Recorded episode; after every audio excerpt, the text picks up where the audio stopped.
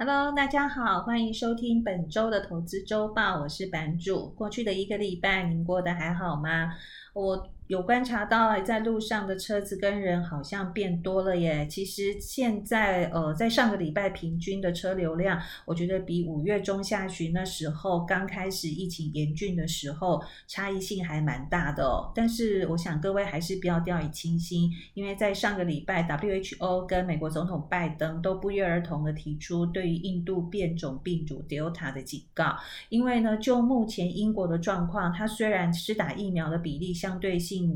与国际其他的国家来比是比较偏高的，但是呢，它目前已经进入第三次的这个疫情高峰哦。那最主要。最主要的感染力的状况，就还是在印度的变种病毒 Delta 的部分，它的传染力跟致死率的部分都还蛮高的。那台湾目前呢，才在施打疫苗的初阶段哦，而且目前也不是很确定这个疫苗对于变种病毒的保护力的状况大概是如何。然后再加上昨天的时候，中国那边也有验出台湾有一个输出型的印度变种病毒的一个病例。那虽然我们的疾管呃疾管局是说这个病例。之前呢，有一呃越南的一个旅游或经商史哦，但是毕竟他还是经过台湾再出去的，所以我想大家还是一样保护好自己哦。那么呃，希望这一。次的一个难关跟不方便的一个状况呢，能够在我们齐心保护好自己的情况之下，能够快快的一个过去哦。那在上个礼拜呢，美股市场呢，就是出现了大概在第二季以来最大幅度的一个震荡哦。那震荡的原因大概有两个，一个就是美国联储会开会，它对于通膨的这个看法呢。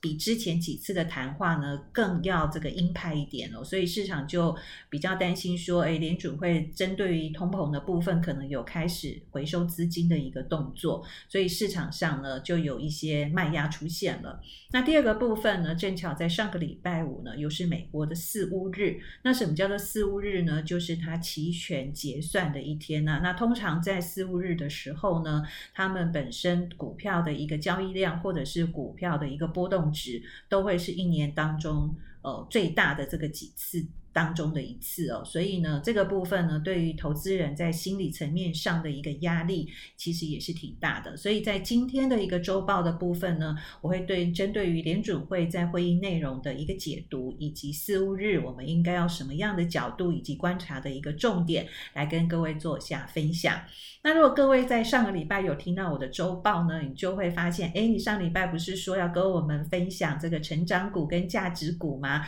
那么，但我觉得刚刚那两件事情的重要性是凌驾于成长股跟价值股之上的，所以我今天的重点还是会放在刚刚所提到的那两件事情哦。不过我这边先简单的提一下，这个成长股跟价值股我们要怎么来做判断？那它本身有什么样的误区？我们可以先来做思考的部分哦。第一个部分，怎么样来分辨成长股跟价值股？一般来讲，我们会用本益比。那什么叫做本益比呢？其实它的公式呢，就是两个数字相。分母的部分呢，一般一般会习惯用两个数字。那其中的一个数字呢，是目前这一家公司的每股盈余。那如果比较谨慎一点的部分呢，会用未来，比方说十二个月的呃每股盈余的一个预测值哦。那么其实呃，我想剔除 EPS 这个 EPS 呢不。无论是用现在的 EPS，是或是问未来的预估的这个 EPS 的部分，可能都会有一个在使用上面的一个误区哦。也就是说，举一个例子好了，在 P 的部分呢，我们已经是。股价的部分已经是反映未来的一个营收的一个状况，所以如果我的 EPS 的部分是用目前赚多少钱的话，其实它出来的这个数字就已经是不合理的，所以也就没有什么好使用的一个一个空间了。但是呢，如果我们是用未来十二个月的这个预估数字的话呢，可能也会碰到一个状况，就是我们对于未来的 EPS 的预估到底是准确还是不准确哦。所以这个部分呢，对于这个本益比的这个运用的部分。我觉得它可以当成是我们对于目前的股价或者是目前的指数，它是便宜还是贵的一个参考的一个依据。但是呢，它不会是一个绝对我们在筛选我们要不要进场投资的一个最主要的一个一个唯一的一个选择哦。那么呢，我来这边举一个例子哦，也就是说，在本一比的部分跟成长股跟价值股会有什么样的观念呢？原则上来讲呢，成长股的部分呢，就是这些产业，我们以产业来做区分的话，这些产业呢，它可以容忍比较高的本益比。那哪些产业可以容忍比较高的本益比呢？也就是它这些产业的特性是，目前它需要大量的资金来做研发，但一旦它研发成功或者是发明成功了这个产品呢，就有相当有几率它有全球的一个专利的独卖权，或者是寡占的一个市场，它就有机会赚非常多的钱。那这个产业的代表呢，大概就是像科技类股或者是生技类股哦，新药、新产品、新的这个发明、新的发现。出来的时候呢，这些产业的部分呢，它的这个股价呢，就会有一路。往上井喷的一个状况，所以这个部分这两个产业呢，它通常就会能够允许比较高的一个本益比哦。那举一个例子，我想各位应该就非常有感的，就是像特斯拉，也就是说像特斯拉的部分，其实你去看了它的财务报表，其实它还是一个亏损的状况。但是呢，它为什么股价可以冲这么的高？因为未来的电动车它就是一个趋势。所以如果说本身呢，你只用本益比去挑选一些股票，你并没有去搭配未来。人类的一个发展史的话，或者是哪一家公司对于整个公司未来的营运的一个开发的一个商品，是未来确实是人类发展趋势商机的话，你可能就会错失这样子一个呃好的股票的一个投资机会哦。但是我这边还是先声明一下，特斯拉的部分，呃，因为它股价已经涨高了，在这边呢，并并不代表说我对于特斯拉是有所推荐的哦，提醒一下给你参考。那另外一个价值股的部分呢，原则上呢，这一些的产业呢，包含了像金融啊、像工业啊，或者是制造一些消费品，或者是像呃金属能源这些产业的部分，那你就会知道，这些产业呢，其实它公司的一个发展或者是赚钱的一个方向呢，其实已经没有什么太多标新立异的一个做法了。所以呢，这些公司本身每年所赚取的钱呢，它会是比较稳定的，那它也不需要付出太大的这个研发的一个资金。呢，去来做这个商品的一个研发，所以这些公司本身呢，它的这个赚到的钱呢，它可能有一大部分呢会发给股东作为除权除息的一个部分。所以价值股呢，相较于成长股的部分呢，就是第一个，它本身的这个产业呢是比较具有呃具传统的一个产业。那第二个部分呢，这些公司。或者是这些产业，它本身每年所赚的这个 EPS 所赚的钱，都会是比较固定跟稳定的。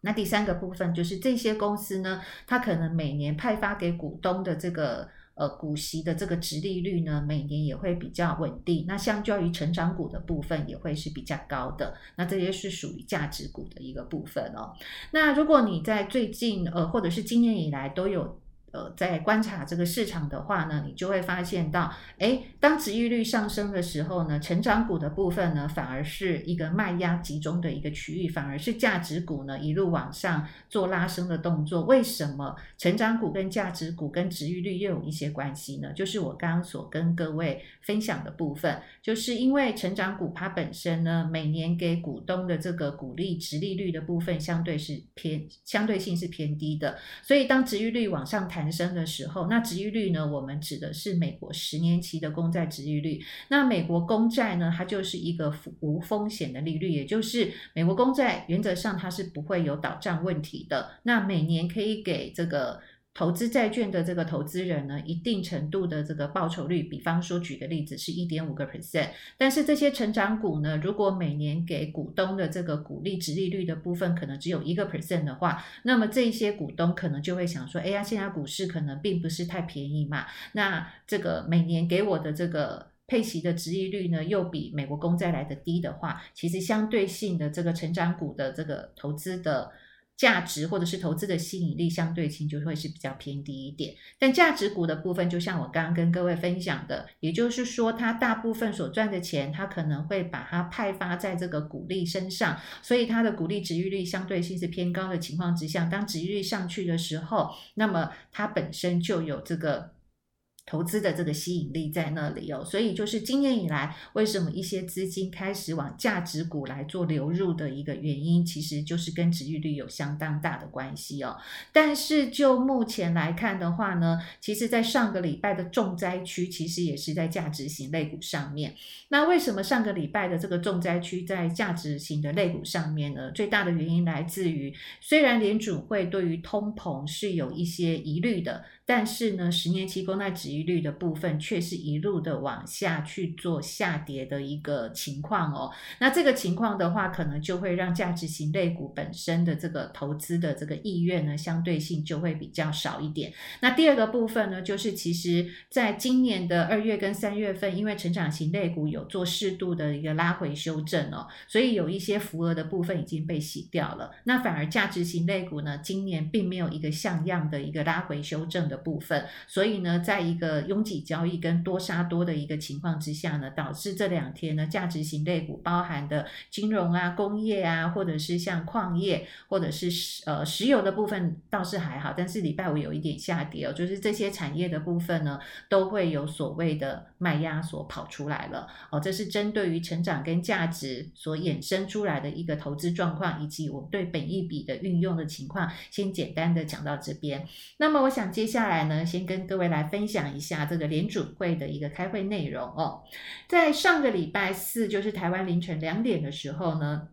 联准会开完会了，那他在他会后的这个记者会上面呢，其实他讲的这个两个重点哦。第一个重点就是，所有联准会的这个官员呢，对于通膨的部分，其实他是有比较担心一点点的。但是呢，针对于联准会所拿出来的这个矩阵图呢，其实大家恍然大悟，发现，哎呀，联准会其实对于未来升息的这个状况，其实还是挺担心的哦。那担心的事件在哪里呢？为什么这个矩阵图呢，让大家吓了一跳呢？矩阵图的意思是代表什么呢？就是代表呢，所有联准会那天参与投票的这个官员呢，他们对于未来利率的一个看法。但是每一个点点就代表一位这个开会的一个官员，他对于未来利率他的一些想法哦。那这个这一次的六月份的点阵图呢，相较于三月份的这个点阵图呢，其实呢，他们对于未来利率的预测都有往上移的空间哦。那么因为联准会它本身开会的一个状况呢，它是多数决，也就是少数服从多数哦。那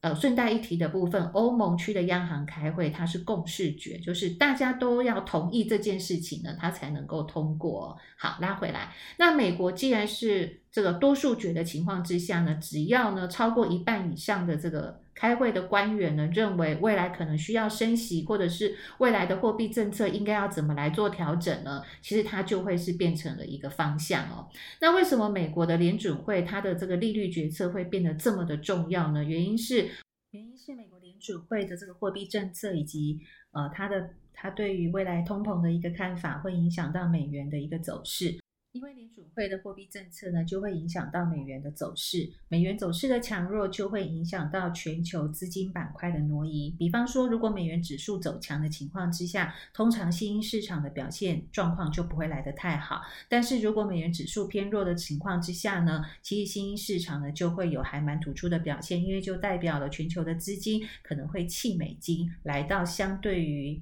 呃，美元的一个部分比较强势的其他货币的一个国家去做股市的一个买入或者是流入的一个动作。好，那这一次美国联准会告诉我们什么呢？就是在目前点阵图的中位数字呢，二零二三年年底之前呢，可能会有两次升息的一个空间哦。那大家听起来一定觉得，哎，这个好像没有什么依据。可以来做一个遵循或者来做参考呢？我想我这边呢就把上一次美国联准会呢一样从缩减购债计划到缩表的这个时间点呢，其实有一次哦，就是二零一三年到二零一五年的时候。那这在上一次的一个状况呢，整个投资市场有什么样的影响呢？那上一次呢，美国第一次讨论是不是要开始缩减购债计划的日期是在二零一三年的五月二十二号。那么一直到二零一五年的十二月十七号，那么十二月十七号是什么呢？是美国在上一次第一次升息的时间点，从第一开始讨论。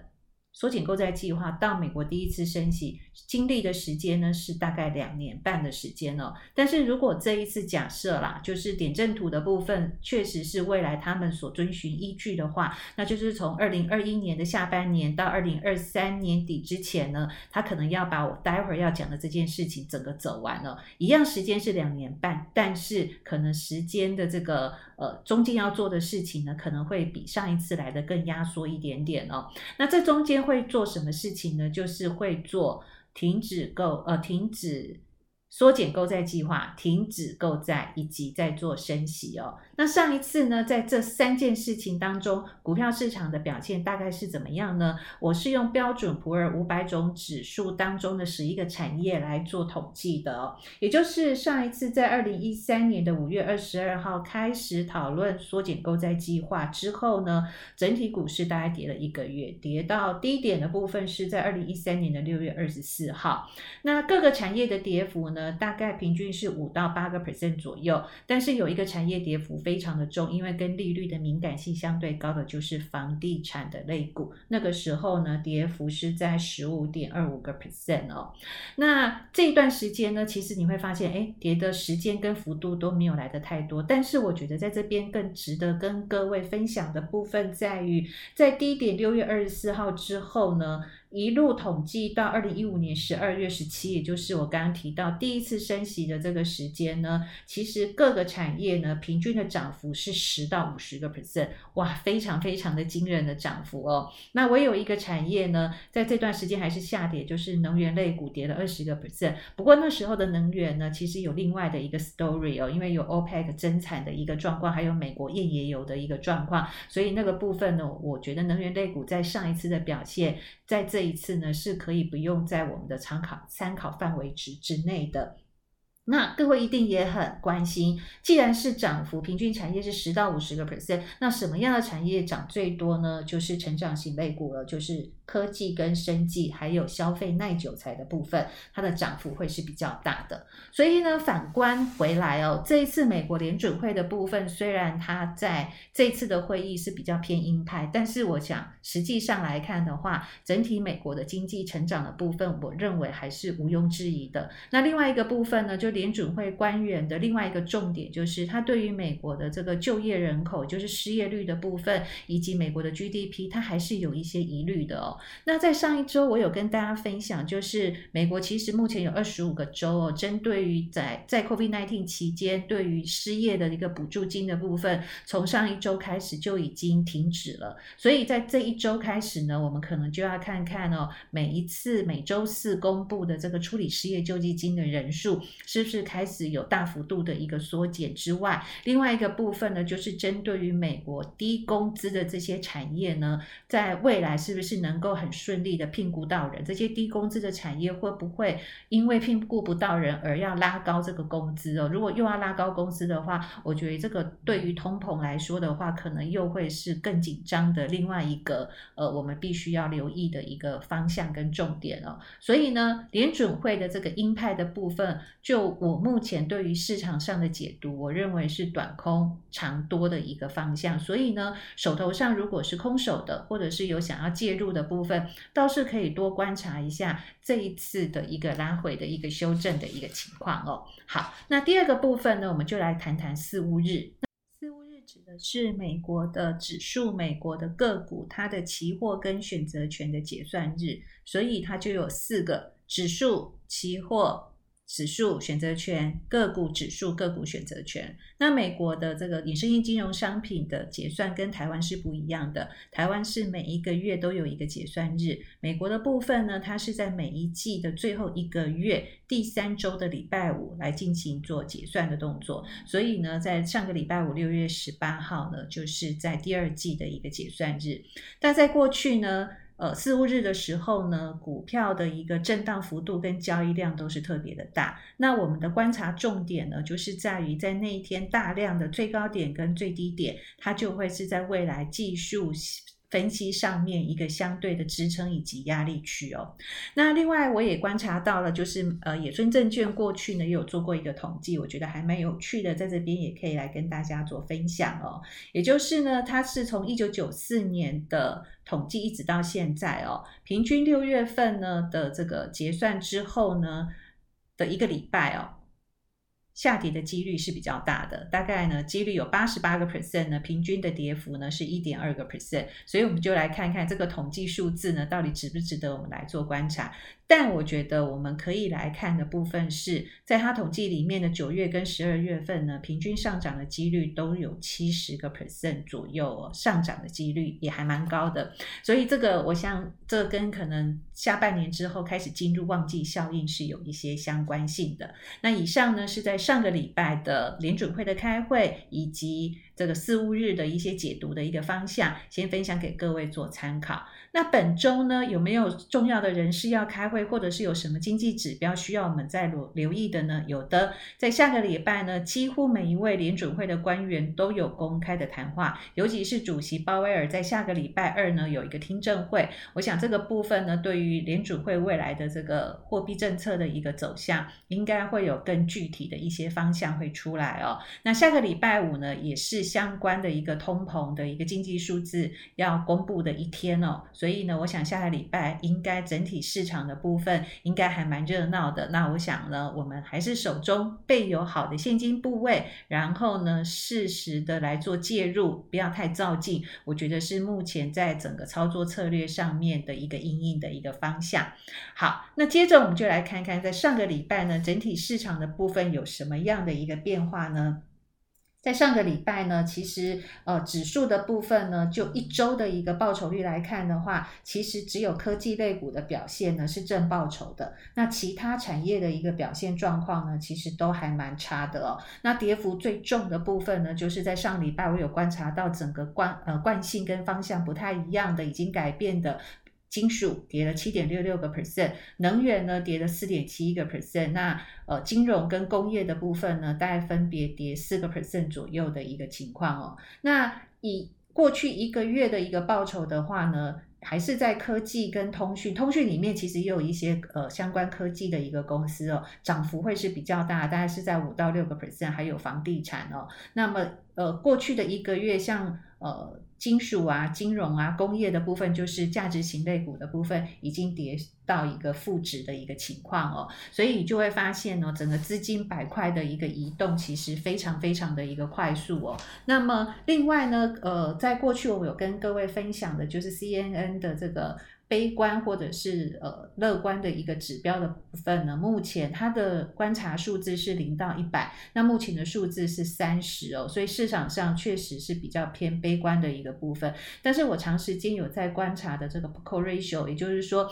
目前整体散户呢做。空跟做多的一个比例来看的话，其实呢，在五日平均的成交量的话呢，Pico Ratio 的部分是零点五五四七哦，也就是相较于上一周的零点四呢，有稍微有一些这个多头有做一些回补，但回补的力道还是没有非常的一个强劲哦。但是如果是用这个。呃，未平仓量的部分的话呢，未平仓量我是用十日的未平仓量呢，它是在零点七七，所以目前整体散户呢看多的人还是比较多的哦，所以这个部分呢，在未来下个礼拜这么多官员谈话的情况之下，市场上面会不会促使这一些相关？看多的做多的这些散户做的一些回补，让福额慢慢的一个洗清呢，我觉得是另外一个我们要观察的重点。那另外呢，我想在这个礼拜呢，我就再加入一些。技术面的一个部分哦，因为上礼拜四跟礼拜五跌幅是真的很重，那有一些的指数或者是一些产业的一个走势呢，技术面的部分确实已经有了很大的一个变化哦。那我们在观察技术面的部分，原则上我就是观察一个动作叫做惯性。如果呢这个指数呢它的惯性已经改变了，那么如果改变之后没有办法马上又回归到这个正常的一个惯性的一个水平的话呢，我想整个趋势的部分就很容易也有可能会被扭转哦。所以在这边呢，我想针对于有在月线以上或者是跌破跌破季线，那么在月线以上的部分呢，原则上就代表这些产业或者是这些指数是比较相对强势的。那如果跌破季线的话呢，就代表它是相对弱势的一个部分哦。那我为什么要用均线的一个角度？那我均线的部分，我大概会用哪几个时间轴的一个均线来做观察哦？首先，为什么要用均线？均线就是代表说，在比方说我们观察的是二十日均线，就代表这过去的二十个交易日呢，平均所买入的人的持有成本哦，所以这个成本的部分呢，它就会是一个相对的支撑，或者是相对的一个压力。那就我个人来说，我自己在观察的部分，我会观察四条均线。二十日我们叫做月线，这个是属于交易日，二十个交易日的平均的一个价格。然后六十日就是季线，那季线呢，在呃所有人的这个。观察里面呢，它有被称作所谓的生命线，也就是多空的一个决战的一个点哦。那另外呢，一百二十日就是半年线跟两百四十日的一个年线。那么这个部分的解读会是这样子的：如果本身目前的一个价格是在月线、季线或者是半年线之上的话，其实这些线呢就会是它的支撑点。也就是说，当我目前的价格的部分有跌到月线或者跌到季线的时候，因为在过去的一个月或是一季买入的人的平均成本在这边，那么就代表这些人跌下来之后，他可能还会有资金再去做加码的动作，所以这边会是一个支撑哦。但很不幸的，如果它一旦跌破的话，这一些的一个。均线的点跟价位的部分就会变成是另外一个压力，也就是当股价从低点往上弹，弹到这个季线或者是月线的这个相对区域的话呢，可能在过去套牢的人他就想要卖出，因为我好不容易已经不会赔钱了嘛，所以在这个部分呢就会有相对的一个卖压。所以就目前来说的话呢，目前的技术面还在月线以上的主要的指数，就是我个人观察的部分有 Nasdaq 指数、NBI 指数、台股。标普的成长型类股，那在亚洲的部分，像印度的部分，诶，都是比较偏强的部分。但是就跌破季线，也就是相对性真的还蛮偏弱的部分呢，有道琼工业指数、标普的价值型的股票，Russell 两千，Russell 两千代表是美国的小型股。那么跟黄金有相关的黄金矿脉的 MX 的一个金融指数。那么亚洲的部分呢，国企、香港的恒生、沪深的三百。这一边都是已经跌破季线的一个状况。那另外呢，值得跟大家讲的部分是，因为我们台湾的这个科技跟费城半导体的联动性是很高的。那在上个礼拜五的收盘呢，费城半导体的部分有跌到季线哦，有停住哦。那么，但是就费半的这个季线扣底值来说的话，下周会是一个关键哦。那这个关键如果是下周呃费半的部分继续往下跌破季线，在直接往下贯穿的话，这就有可能让季线下弯。那季线下弯的部分代表什么意思呢？就代表了为在过去。一季的这个平均成本一路的往下荡，往下荡的话，就代表它的这个压力的部分就是直接是往下灌的，所以这个部分的话，对整体的一个盘势跟操作上面来讲呢，会是比较偏弱的一个格局哦。好，那呃，既然讲到这个季线这个上弯跟下弯的部分哦，那有几个主要的市场的一个季线扣底值的部分，我想在这边也跟大家稍微的讲一下，像道琼呢，它目前的季线扣底值是三二。六一九点四八，然后呃，隔一天的话是三三零七二点八八哦。那之后的扣底值就往上了，也就是说，如果未来道琼的部分它的这个股价呢，它的指数的一个点位呢，没有办法再有效的往上拉抬的话，它这个季线的部分也开始有一个下弯的状况。那有下弯的话，其实对于整体的短线上的一个市场来说的话，呃，其实也并不是一个很好的一个情况哦，所以呢，在以上的部分呢，是针对于整体的一个市场技术面，还有一个整个重要的一个事件的一个解读的方向，来这边跟大家做一下参考。那么最后呢，还是要跟大家分享一下我自己的一个操作策略的部分哦。原则上，我自己的操作策略呢，我现在手头上至少还有三十个 percent 到五十 percent 的一个现金部位。那么下一周呢，因为有很多的人的一个谈话嘛，那都会跟通膨比较有关系。哦，对了，我再加一下哦，在下周的六月二十一号呢，其实央行的这个央行总裁拉加德他也有话要说，所以这个部分呢，欧美两个联手来做的话，我想这个未来通膨或者是全世界的这个资金的一个。到底会不会紧缩或整体的资金的流向的部分，这真的就是我们观察的重点了。所以下个礼拜呢，我会先观察一下我刚刚提醒的这些技术面的部分，它到底有没有机会做止跌。那如果有机会做止跌的话，那我可能再适时的去做这个进场的一个加码。那就目前来说的话，可能从现在一直到呃。下一次联准会比较重要开会的部分，大概是在八月份跟九月份哦。那为什么会八月份跟九月份呢？因为其实联准会它每它每六周开一次会，但是它不是每一次开会都有会后记者会。那下一次有会后记者会的时间大概是在九月份哦。那为什么刚刚会提到八月份呢？因为八月份有一个全球的央行年会，就这呃，在过去呢，每一年的全球央行年会呢，对全球的央行总裁呢，他们会一起开会，然后。然后，对于全球未来的这个货币政策的一个导向会有一个大致同方向的一个做法，所以今年的这个八月份的央行年会就会非常的重要。那虽然有 COVID-19，但是这一次会是用线上的一个会议哦。那目前我个人的预估啦，在那一天呢，应该是全球的货币政策跟通膨的走向，应该会是大家所讨论的重点。那么九月份的部分，或许就有机会开始谈论什么时候要开始缩减购债计划了。所以从现在到八月。或到九月份，我觉得目前整体的市场都会因为美国联准会或者是全球的央行的一个做法，都会随着他们的一些说法，会有一些震荡的状况。所以手上的现金要非常珍贵的一个利用。那如果你本身没有办法有太多的这个想法的话，除了每周跟着我来呃听我的一个分享来做这个市场判断。投资的判断之外呢，我想呢，你可以利用的部分呢，你大家可以就是逢跌的时候买一些，逢逢跌的时候买一些，